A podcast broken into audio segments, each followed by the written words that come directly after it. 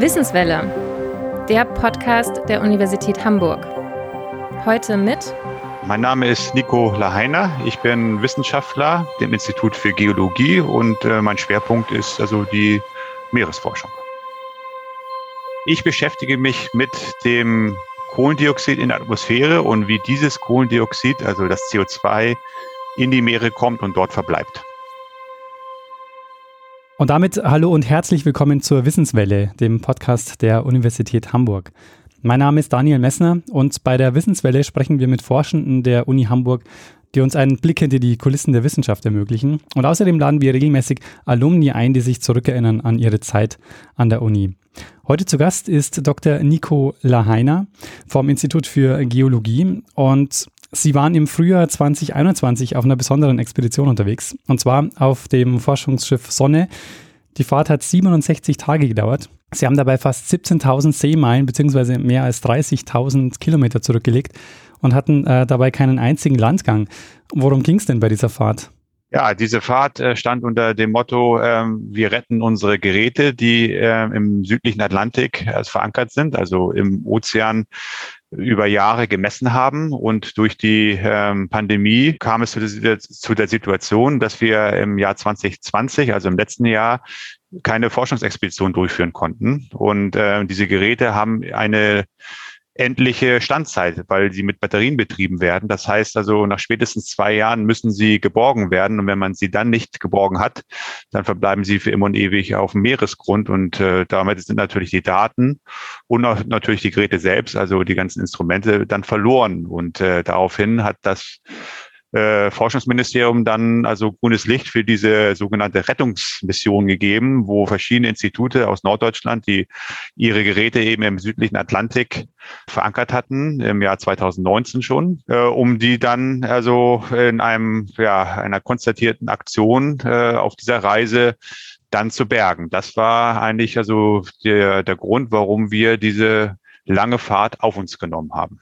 Das heißt, es sind Messgeräte, die nicht als Bojen schwimmen, sondern die unter der Meeresoberfläche verankert sind. Genau, also wir sprechen hier von Verankerung, also im Gegensatz zu frei driftenden äh, Systemen. Also diese Verankerungen sind auf einer Position festgelegt. Die sind also mit also schweren Gewichten am Meeresgrund befestigt. Das sind normalerweise mehrere Eisenbahnräder von über einer Tonne oder sogar zwei Tonnen.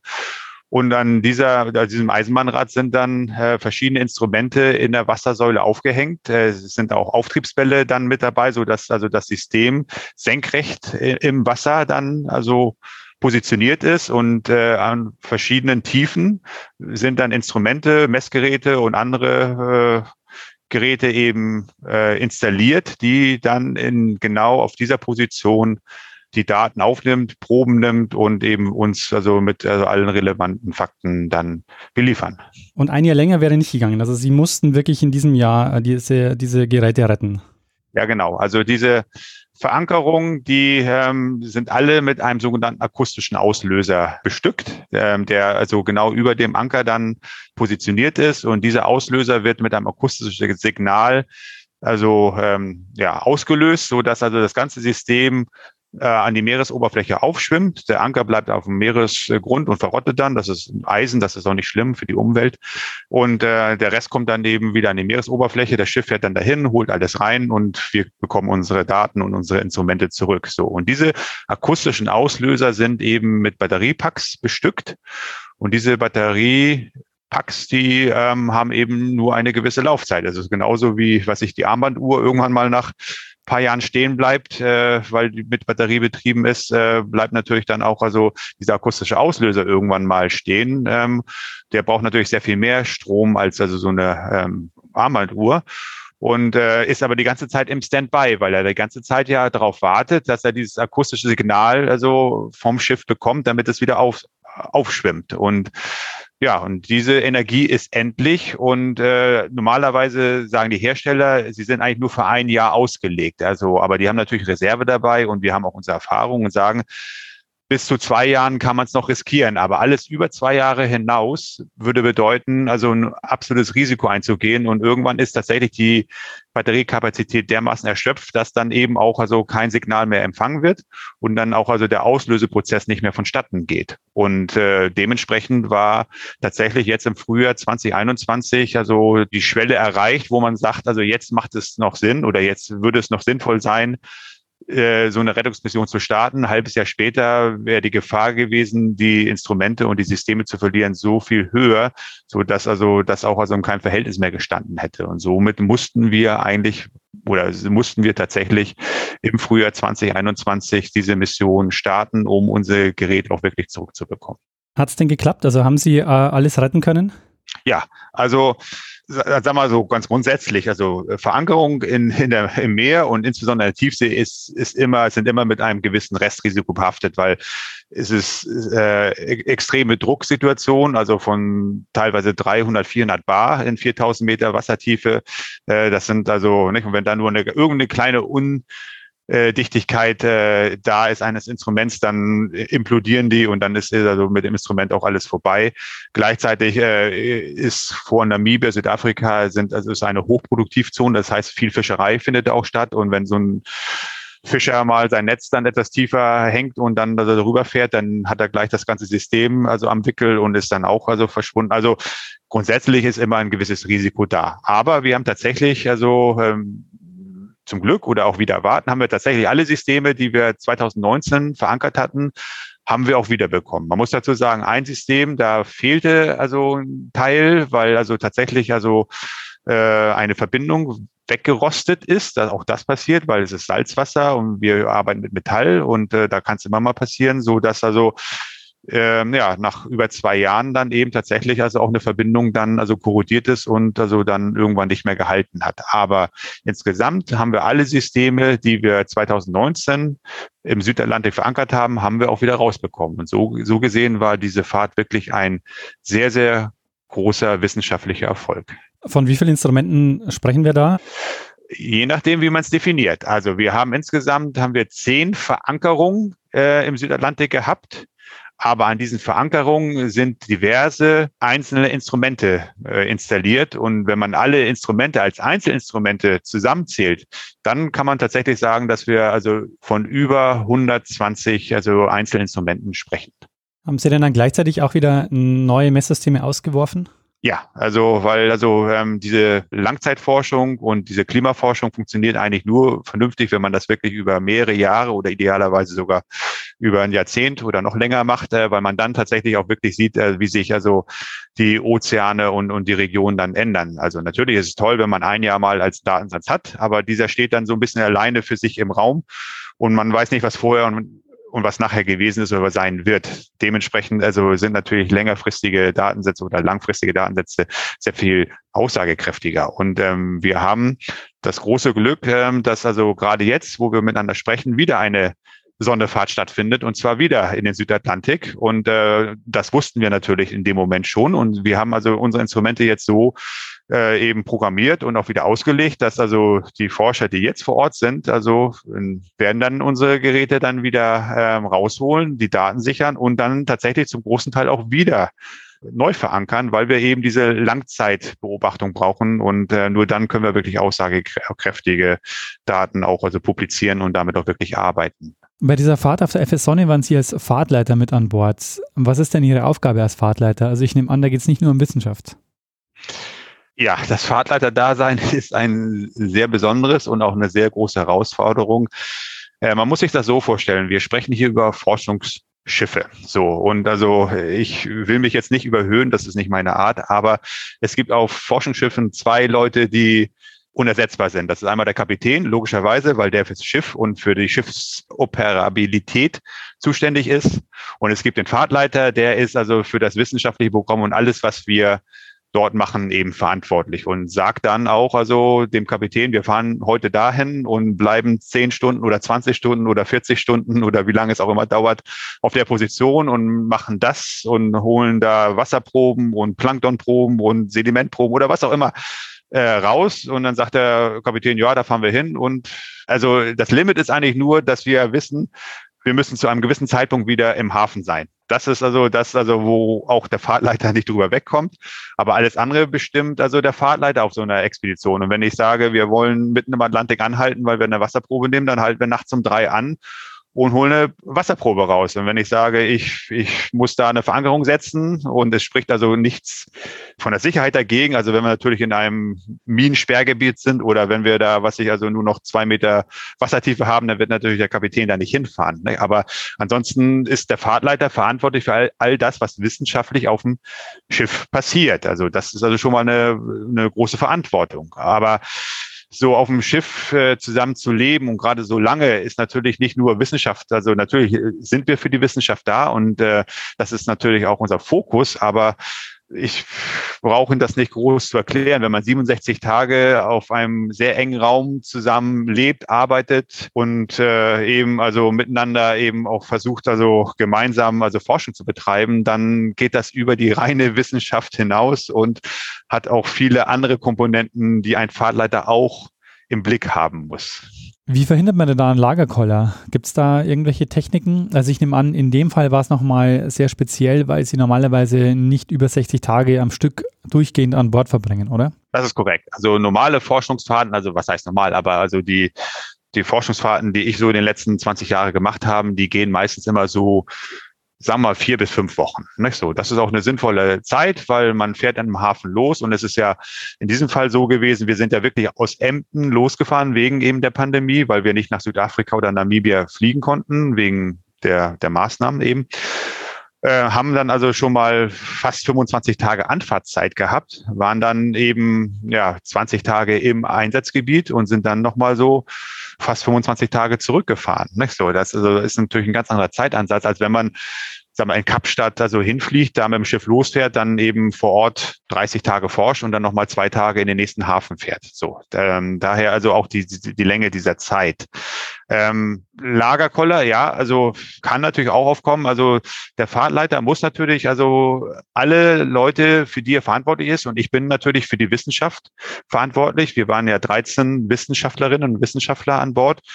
Und für die bin ich also verantwortlich. Das heißt nicht nur, dass, dass also die Wissenschaftler auch ihr Arbeitsprogramm bekommen, sondern dass natürlich auch alles drumherum irgendwie stimmig ist und dass eben keine signifikanten Probleme auftreten. Nicht so? Und dass die ähm, ja, also wenn man so lange von zu Hause weg ist und wenn man dann auf engem Raum zusammenarbeitet, dann kommen unweigerlich natürlich auch mal so leichte Spannungssituationen auf und also dann irgendwie, dass der eine den anderen nicht versteht und dass einfach irgendwie die Stimmung auch am einen Tag mal etwas anders ist als am anderen Tag, das ist ja völlig normal. Keiner geht ja auch also einen Monat lang mit derselben Stimmung zur Arbeit. Und so ist es an Bord auch, nur dass es da viel direkter dann auch auf die anderen wirkt. So. Und äh, dementsprechend muss der Fahrtleiter dann immer alles im Blick haben und auch ausgleichend wirken, also Lösungen zeigen ähm, und also Schwierigkeiten dann auch auflösen und alle alle, die mitfahren, dann irgendwie also im Auge haben, dass, dass am Ende alle also trotzdem zufrieden sind und dass da keine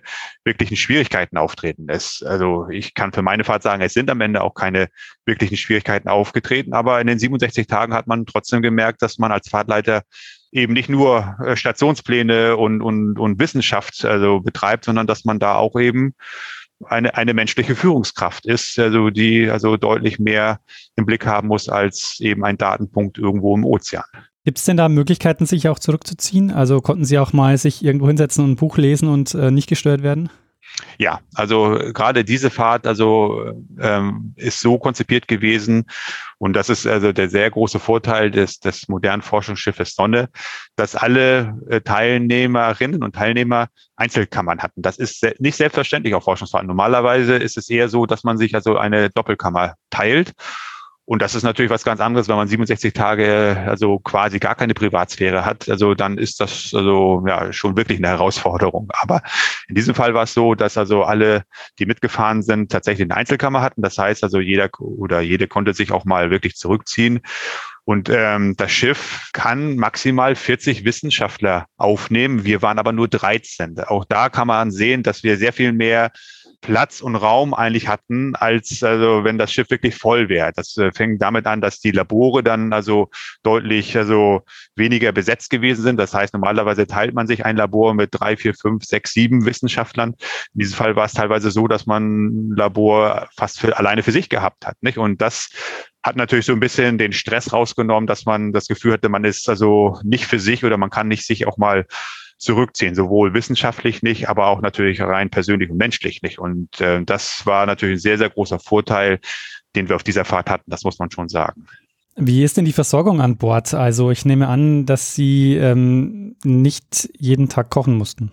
Also ich weiß auch gar nicht, ob es so gut wäre, wenn ich jeden Tag kochen würde. Nein, also ich kann schon kochen, aber da, darum geht's nicht. Ähm, es ist so, also tatsächlich, also und das muss man sagen, ist also gilt aber für alle Forschungsfahrten mit mit Schiffen, ist also ist wirklich für das leibliche Wohl ist wirklich immer gesorgt. Und also man sagt nicht von ungefähr, dass der eigentlich allerwichtigste Mensch auf dem Schiff der Schiffskoch ist. Weil wenn das Essen schlecht ist, ist die Stimmung schlecht. Wenn das Essen gut ist, ist auch die Stimmung gut. Ähm, und so gesehen, also ähm, was wirklich also ein ganz, ganz großer Vorteil an, an dieser Schiffsexpedition ist oder überhaupt also an der Meeresforschung ist, dass man sich zu 100 Prozent nur auf die Forschung konzentrieren kann. Okay, wir haben vorhin als Fahrtleiter gesprochen, ich muss auch gucken, dass es den Leuten mental, psychisch und, und so weiter gut geht. Aber wir müssen uns nicht um Essen Gedanken machen, wir müssen uns nicht um Wäschewaschen Gedanken machen, wir müssen uns eigentlich um fast nichts Gedanken machen als über, was sich die Wissenschaft als solche. Das heißt also morgens um halb acht, also ist da warmes Frühstück auf dem Tisch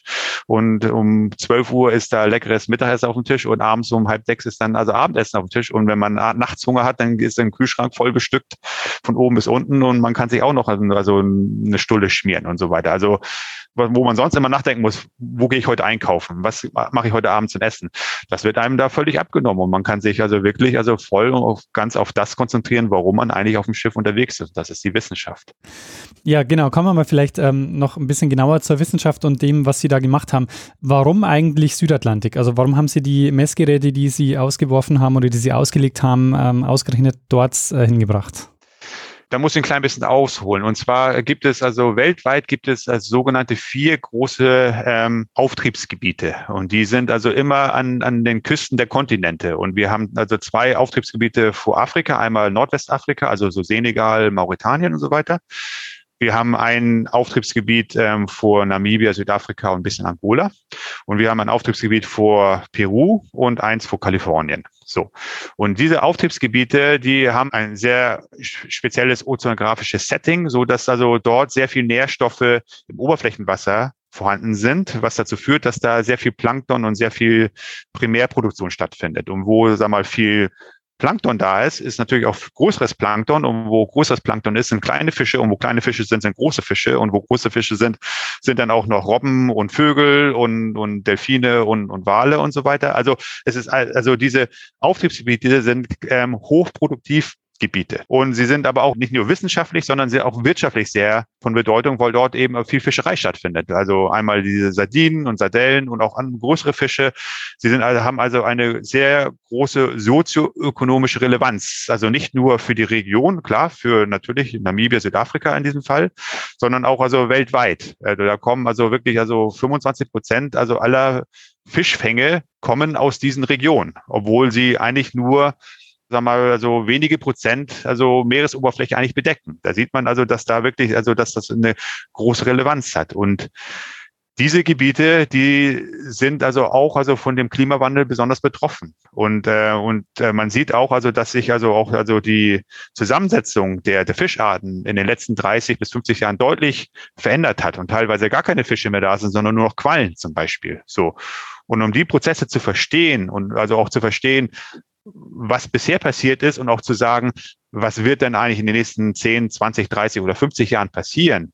Dafür braucht man eben diese Forschung vor Ort und die äh, führen wir eben mit unseren regionalen Partnern, also es Südafrikanern, Angolanern und Namibiern, eben durch, um also dieses Hochproduktivsystem besser zu verstehen. Und dafür nimmt dann eben auch Deutschland eine ganze Menge Geld in die Hand und steckt das in die Forschung, weil diese Gebiete eben nicht nur regional von Bedeutung sind, sondern allgemein für die Ozeane eine große Bedeutung haben. Auftriebsgebiet bedeutet, äh, da ist die Meeresströmung so, dass das Wasser nach oben kommt an der Stelle? Genau, so muss man sich das vorstellen. Also äh, normalerweise ist an der Meeresoberfläche ähm, dadurch, dass also Produktivität da ist. Das heißt also, das Plankton nimmt die Nährstoffe auf. Das ist wie Dünger. Diese Nährstoffe sind auch im Ozean da, aber sie sind meistens an der Meeresoberfläche wenig vorhanden, so dass eben nicht also so viel Plankton wachsen kann. Hier ist es so, dass also äh, die Meeresströmung dazu führen, dass aus der Tiefe Wasser an die Meeresoberfläche gedrückt wird. Und in der Tiefe sind sehr viel mehr Nährstoffe vorhanden. Und wenn dieses Tiefenwasser an die Meeresoberfläche kommt und dann eben noch Temperatur und also die, ähm, die Lichteinstrahlung richtig ist, dann kommt es zu einer na, ich übertreibe es ein bisschen, aber zu einer Explosion von Phytoplanktonblüten, wo es dann eben sehr viel mehr Plankton an der Oberfläche ist, als wenn man also im offenen Ozean schaut, wo es diese Auftriebsgebiete nicht gibt. Sie haben vorher gesagt, dass Sie mit Senkstofffallen arbeiten. Das heißt, das sind Geräte, mit denen Sie filtern, was in einem bestimmten Gebiet in einem gewissen Zeitraum hängen bleibt. Kann man sich das so vorstellen? Ja, nicht, nicht ganz, aber also die Richtung. Also erstmal sind es keine Senkstofffallen, sondern Sinkstofffallen. Okay. So. Weil also diese Fallen, das muss man sich vorstellen, wie ganz, ganz große Trichter, die eben, was ich so ein Quadratmeter äh, Eingang haben, die fangen das auf, was durch die Wassersäule absinkt. Das muss man sich also so vorstellen. Also es, es entsteht durch diese Auftriebsgebiete oder durch die Nährstoffe entsteht also ganze Menge an Phytoplankton und Zooplankton. Und ein Teil davon stirbt irgendwann ab und sinkt dann als tote Masse durch die Wassersäule auf den Meeresboden oder zumindestens also in Richtung Meeresboden. Und ich hänge meine Sinkstofffallen dort dann also in die Wassersäule in verschiedenen Tiefen und fange auf, was eben also als, als totes Material durch die Wassersäule abrieselt und kann dadurch dann eben nachvollziehen, wie die Produktivität in dem Jahr äh, in der Region gewesen ist. Aber ich kann nicht nur etwas über die Quantität sagen, sondern ich kann auch über was über die Qualität sagen. Ich kann sagen, die und die Plankton Spezies waren drin, die Organismen waren drin oder die waren nicht drin oder das Verhältnis zwischen dem einen und anderen Organismus war so. Und äh, und auch also die organische Zusammensetzung ändert sich, obwohl der Organismus vielleicht gleich ist, also ist je nachdem, wie das System also an der Meeresoberfläche funktioniert, dann auch unterschiedlich. Und daran kann ich dann also schnell auch also sehr viel über die Biogeochemie dieser Meeresregion sagen. Und, ähm, und diese Sinkstoff, äh, Sinkstoffe, die ich auffange, die sagen mir dann auch, also indirekt kann ich daraus rausrechnen, wie viel Kohlendioxid aus der Atmosphäre von der Oberfläche des Ozeans aufgenommen worden ist, wie viel in organische Masse umgewandelt ist. Das ist also klassische Photosynthese, das also aus anorganischem Kohlenstoff organischen Kohlenstoff gebildet wird.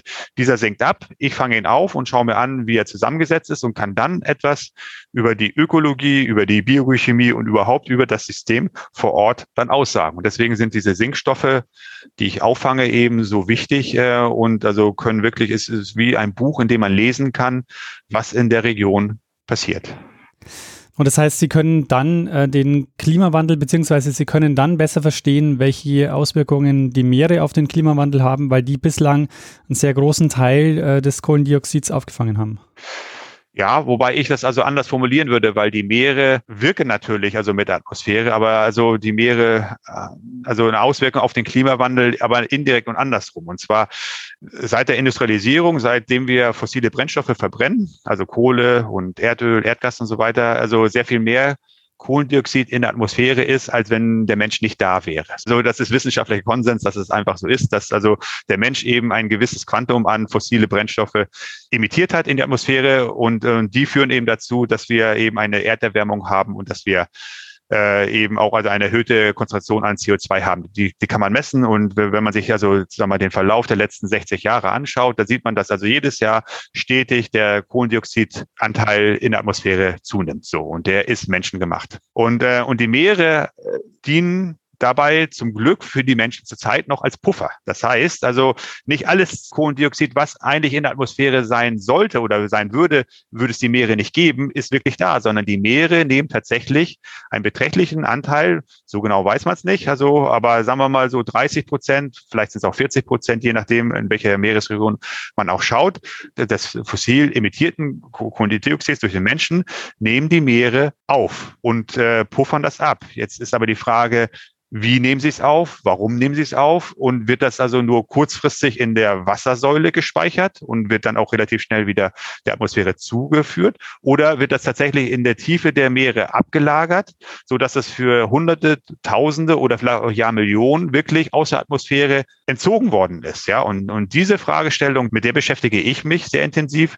Und die ist natürlich also auch sehr wichtig, um überhaupt also die Wechselwirkung zwischen Ozean und Atmosphäre und natürlich auch Ozean in Bezug auf Klimaveränderung also zu verstehen. Und also nicht jede Meeresregion äh, ist gleich. Also es gibt Meeresregionen, die auch tatsächlich mehr Kohlendioxid in der Atmosphäre wieder abgeben, als dass sie aufnehmen. Nicht so. Und ähm, wo, wie was passiert, da sind die Wissenschaftler dran und damit beschäftige ich mich. Und das ist also durchaus eine Lebensherausforderung. Das ist nicht so mit einer Forschungsfahrt oder mit einem Paper gemacht, sondern da muss man wirklich also Jahre, Jahrzehnte dran arbeiten und nicht nur ich alleine, sondern es sind ja hunderte oder tausende Wissenschaftler, die an dieser Fragestellung arbeiten, weil diese Meere eben so einen großen Einfluss oder eine so großen Wechselwirkung mit der Atmosphäre stehen.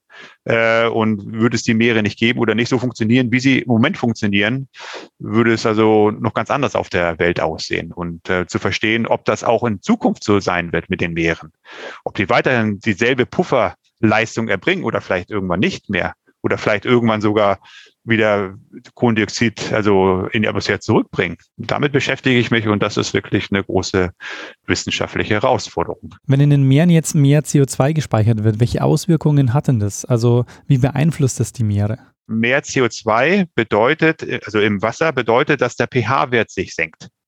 Ja, so. Und wenn sich der pH-Wert senkt, das heißt also, die Meere werden saurer, dann haben viele Organismen, gerade die Organismen, die also Kalkschalen bilden, die haben ein großes Problem, weil also je saurer also die Umgebung ist, desto schwieriger wird es für die Organismen überhaupt diese Kalkschalen auszubilden oder sie haben Löcher in den Kalkschalen oder, oder, oder können gar nicht mehr sich reproduzieren. Das heißt also, wenn das Wasser saurer ist, haben also viele Organismen große Probleme mit diesen Bedingungen umzugehen. Und das sind also Kalkschale, also äh, Plankton, was eben also eine Kalkschale hat, aber es sind auch zum Beispiel Korallen. Korallen bestehen zu allergrößten Teil eben auch aus Kalkskeletten.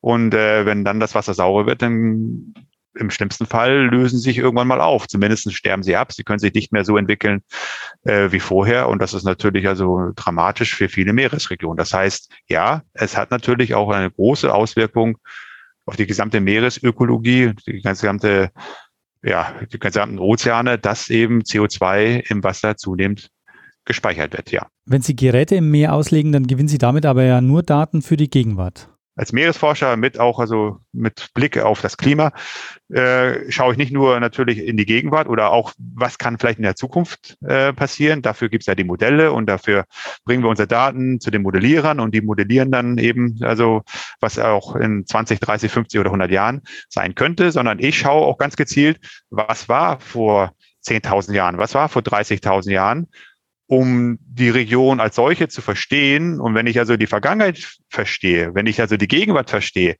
dann habe ich ja vielleicht auch berechtigte Hoffnung, dass ich die Prozesse in der Zukunft halbwegs verstehe. Wir sind alles keine Wahrsager, aber wir können zumindestens Tendenzen sagen. Also nach dem Stand der Wissenschaft wird das und das in 30 Jahren ungefähr passieren. Und bisher haben die Wissenschaftler, was sie mal, vor 20 Jahren schon postuliert haben, haben ja mehr oder minder auch recht gehabt. Natürlich, also hat man auch manchmal Unrecht. Das ist, das ist Wissenschaft. Man, man hat eine Prognose, es kommen neue Daten dazu, die das Ganze dann auch ein bisschen anders beleuchten. So ist Wissenschaft. Wir haben also, was ich keinen absoluten Anspruch, immer, immer nur die Wahrheit gepachtet zu haben, aber wir können besten Wissens und Gewissens sagen, Stand der, der Daten und der Wissenschaft heute wird es in 30 Jahren so sein. Und wir haben immer nur Szenarien. Wir sagen also, wenn das so bleibt wie jetzt, dann könnte es nach dem und dem Szenarium so oder so oder so sein. Also wir sagen auch nie genau, in 30 Jahren wird es genau 1,7 Grad wärmer sein oder sowas. Äh, wie gesagt, ich, ich schaue eher in die Gegenwart oder ich schaue mir an, was in der Gegenwart ist.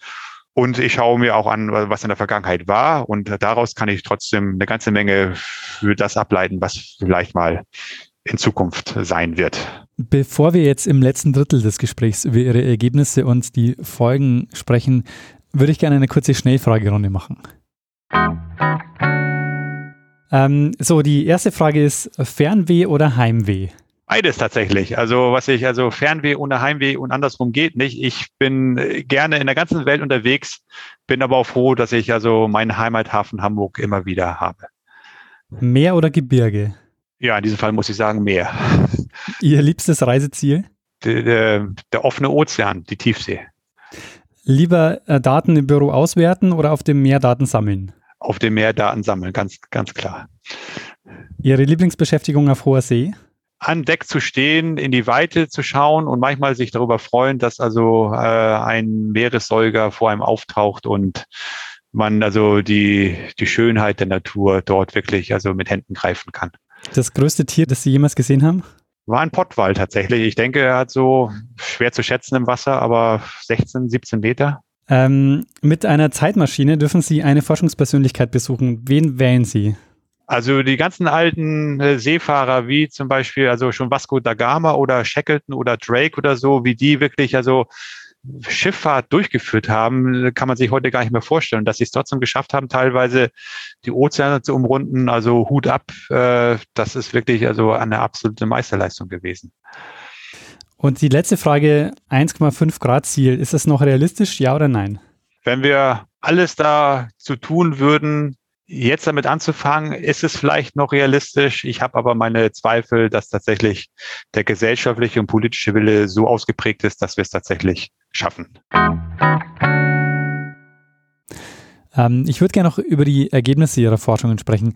Lässt sich so einfach mit den Schlagworten zusammenfassen, mehr CO2 und saurer? Ja, also das äh, kann man schon, also so ganz global für die Ozeane sagen, aber mhm um also mal zu, zu demonstrieren, warum es so wichtig ist, dass wir gerade auch also vor Namibia, Südafrika unterwegs sind. Also wir haben tatsächlich also herausgefunden, mein, mein, meine Kollegen und ich, dass ähm, das Gebiet vor Südafrika als also CO2-Senke agiert. Das bedeutet also, das Gebiet vor Südafrika nimmt mehr CO2 auf, als es wieder abgibt. Das heißt also, deswegen CO2-Senke.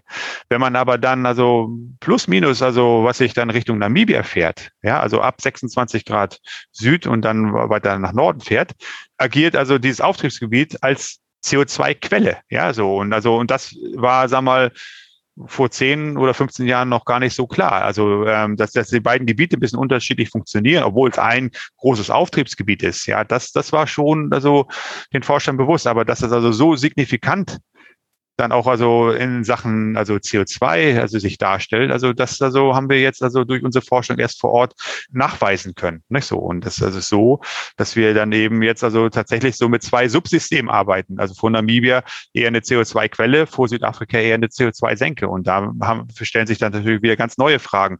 Warum ist das so und wie wird das vielleicht also wird sich das in der Zukunft verschieben oder wird sich das also in irgendwelche Richtungen dann auch ausweiten und so weiter? Und da sind wir gerade dabei, um dieses System vor Ort wirklich auch im Detail besser zu verstehen. Also es ist nicht, nicht ganz so, natürlich versuch, am Ende muss man es also natürlich auch teilweise für die Öffentlichkeit plakativ sagen, die, die Meere nehmen mehr CO2 auf, als dass sie abgeben, aber im Einzelfall kann es regional auch wieder ganz unterschiedlich sein. Und das haben wir gerade jetzt in dem Benguela Auftriebsgebiet äh, vor Südafrika und Namibia ganz, ganz gut demonstrieren können.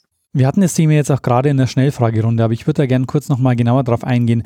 Ähm, wie bewerten Sie denn das 1,5 Grad Ziel mit Blick auf Ihre Forschung? Äh, ich, ich, ich als, als Einzelforscher bin ein bisschen vorsichtig, jetzt also den globalen Klimawandel hier zu beschreiben und, und, und zu bewerten, aber ähm, es ist also steht außer Frage, ähm, dass wir also äh, vor der einer der größten Herausforderungen der Menschheitsgeschichte stehen. Und all das, was wir jetzt nicht machen, äh, wird uns also später also doch also mehr als nur einmal auf die Füße fallen. Nicht so und äh, und dementsprechend ist es so wichtig zu verstehen, wie die Erde funktioniert und da also ja, zwei Drittel der Erde von Ozeanen bedeckt ist, ja, ist es wichtig, die, die Meere zu verstehen, wie sie dann auch mit der Atmosphäre interagieren. Äh, und äh, ja, also ich kann nur sagen, äh, wir sollen alles dran setzen, also alles sinnvoll menschlich Mögliche jetzt zu unternehmen, weil ähm, viel Zeit bleibt uns nicht mehr und äh, es, es gibt kein nach dem Motto, ich mach's mal später, weil ein später in Sachen Kipppunkte wird es vielleicht also in, in gewissen Regionen dann auch nicht mehr geben. Nicht so. Nee. Dementsprechend, also ähm, ja, es ist jede vernünftige Handlung im Moment sehr, sehr angezeigt. Aber es ist, also es ist sehr, sehr schwierig. Ich bin ja auch kein Politiker, sondern Wissenschaftler und versorge im Zweifelsfall oder im besten Fall die Politiker mit, mit Erkenntnissen und Daten, aber die Politiker müssen natürlich die politischen Entscheidungen nachher umsetzen. Nicht so, ich, ich, ich bin da vorsichtig, weil ich sage immer, das ist mein Erkenntnisstand und äh, das sind vielleicht auch meine Handlungsempfehlungen, aber umsetzen kann ich nicht als Wissenschaftler, ich bin nicht gewählt, sondern das müssen die Leute, die vom Volk gewählt sind und die müssen dann also für das Volk auch also für die Menschen die richtige Politik dann machen. Nicht so. War denn der Klimawandel auch eine Motivation für Sie, in die Meeresforschung zu gehen? Also ich, ich gebe zu, ich habe nicht also mein Fach mit Anfang 20 studiert, weil ich unbedingt was über den Klimawandel studieren wollte. Also das mit Sicherheit nicht, sondern ich habe einfach mir überlegt, also was, was hat mir in der Schule Spaß gemacht, äh, wo sehe ich also auch so ein bisschen intrinsisches Interesse und äh, bin dann also bei Geologie hängen geblieben, weil also als Geologe arbeitet man sehr viel praktisch und man ist viel draußen in der Natur und äh, es ist alles irgendwie griffig und logisch. Also wenn, wenn ich sag mal Astrophysiker oder Quantenchemiker bin, dann habe ich so Modelle von irgendwelchen Atomen, die, die ich nicht sehe, die ich nicht anfassen kann und äh, die ich mir zwar irgendwie vorstellen kann und was auch super spannend ist, aber das, das ist dann so abstrakt. Also Geowissenschaften, Meeresforschung oder Geologie, das ist so, so konkret. Ich gehe ins Gelände, ich habe einen Berg vor mir und der ist da und ich muss mir erklären, warum der Berg so da ist, wie er da ist. Und ich kann mir einen Stein nehmen und, gucke mir an und sage, der ist da, warum ist er da, wie ist er da, wie ist er entstanden? Nicht so. Und so ist es mit der Meeresforschung auch. Ich bin auf dem Meer. Ich, ich kann messen, dass also dort CO2 aufgenommen wird. Ich kann den Partikelfluss messen. Ich kann mir Sedimente anschauen. Ich kann die, was auch immer, kann ich also vor Ort messen. Das ist also alles, alles sehr konkret. Ja, also und äh, wenn man erstmal so ein bisschen reingeschnuppert hat, dann möchte man auch gerne wissen, wie, warum funktioniert das so, wie, wie es ist. Gibt es noch Expeditionen, die Sie reizen würden? Also könnten Sie sich auch mal vorstellen, mal ins Polarmeer zu fahren mit einer Expedition oder ähnliche Dinge zu machen? War ich tatsächlich schon. Also, also vor vielen Jahren war ich also dreimal tatsächlich also in der Arktis, also auch mit russischen Schiffen unterwegs und also war ziemlich ziemlich knapp vorm Nordpol dann unterwegs und habe also auch in der Arktis geforscht. Äh, in den letzten Jahren habe ich tatsächlich eher eben diese Auftriebsgebiete sehr erforscht. Ich bin aber auch so viel so in den Subtropen unterwegs, also im Indischen Ozean oder im Pazifik äh, war ich viel unterwegs. Ich habe äh, meine Doktorarbeit teilweise auch im Atlantik gemacht, also auch so in, also sag mal, auch subtropischen Gebieten. Also ich habe also sehr, sehr viele Meeresregionen schon bereist. Äh, also ich habe neulich mal mit jemand gesprochen und es gibt eigentlich kaum ein Meer, in dem ich noch nicht unterwegs gewesen bin. Das heißt also, zu sagen, da will ich unbedingt noch mal hin. Ja, nein, ein, äh, eher nicht, weil also was ich also, wenn man erstmal auf dem Meer ist, also ist letztlich ist, ist also natürlich ist, ist jedes Meer irgendwie ein bisschen anders, aber irgendwie ist dann auch am Ende nur viel Wasser um einen rum und das, das kleine Schiff auf dem großen Ozean ist also ich könnte ihn ja auch nicht einfach morgens aufwachen und sagen, ich bin jetzt auf dem Atlantik oder ich bin jetzt auf dem Pazifik. Also so groß sind die Unterschiede nicht. Ich kann Ihnen sagen, es ist draußen kalt, dann weiß ich, okay, ich bin weiter im Norden oder im Süden oder es ist draußen sehr warm, dann weiß ich, ich bin in den Tropen. Ja, also das, das schon. Aber ja, als Meeresforscher, ich würde natürlich gerne tatsächlich nochmal, also äh, am Marianengraben gerne sein. Das ist ja die tiefste Stelle im Ozean mit knapp elf Kilometern. Nicht, dass ich da jetzt eine spezielle Fragestellung habe, aber einfach die Vorstellung, also an dem Ort gewesen zu sein, wo es wirklich am tiefsten runtergeht, also ist einfach als Meeresforscher eine, eine spannende Vorstellung. Ist genauso, denke ich, wie für jeden Bergsteiger dass jeder mal davon träumt, also auf Mount Everest gewesen zu sein. Ich bin kein Bergsteiger, aber ich denke, jeder Bergsteiger möchte gerne nochmal so, so Berg-Highlights haben und so möchte ich als, als Forscher, als Meeresforscher vielleicht nochmal die tiefste Stelle im Ozean ja, gesehen kann man ja gar nicht sagen, aber vielleicht mal da gewesen sein, vielleicht auch mal erforscht haben, ohne dass ich jetzt das wirklich konkret sagen könnte. Ja.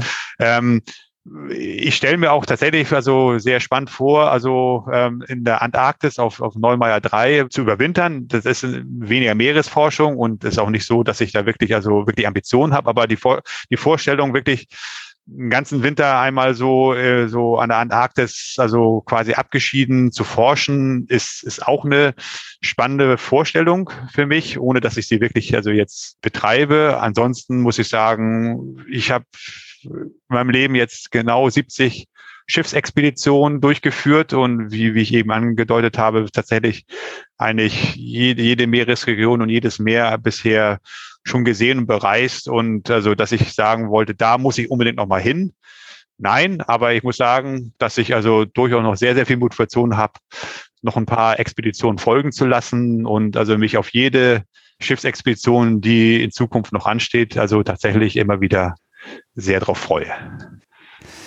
Dann sage ich vielen, vielen Dank, dass Sie sich Zeit genommen haben, mit uns über Ihre Forschung und die Expeditionen zu sprechen, äh, dass Sie uns einen Einblick gegeben haben, wie das ist, als äh, Fahrtleiter auf der äh, FS Sonne zu sein und äh, was Sie ähm, ja in Ihrer täglichen Arbeit beschäftigt äh, in der Klimaforschung. Vielen, vielen Dank.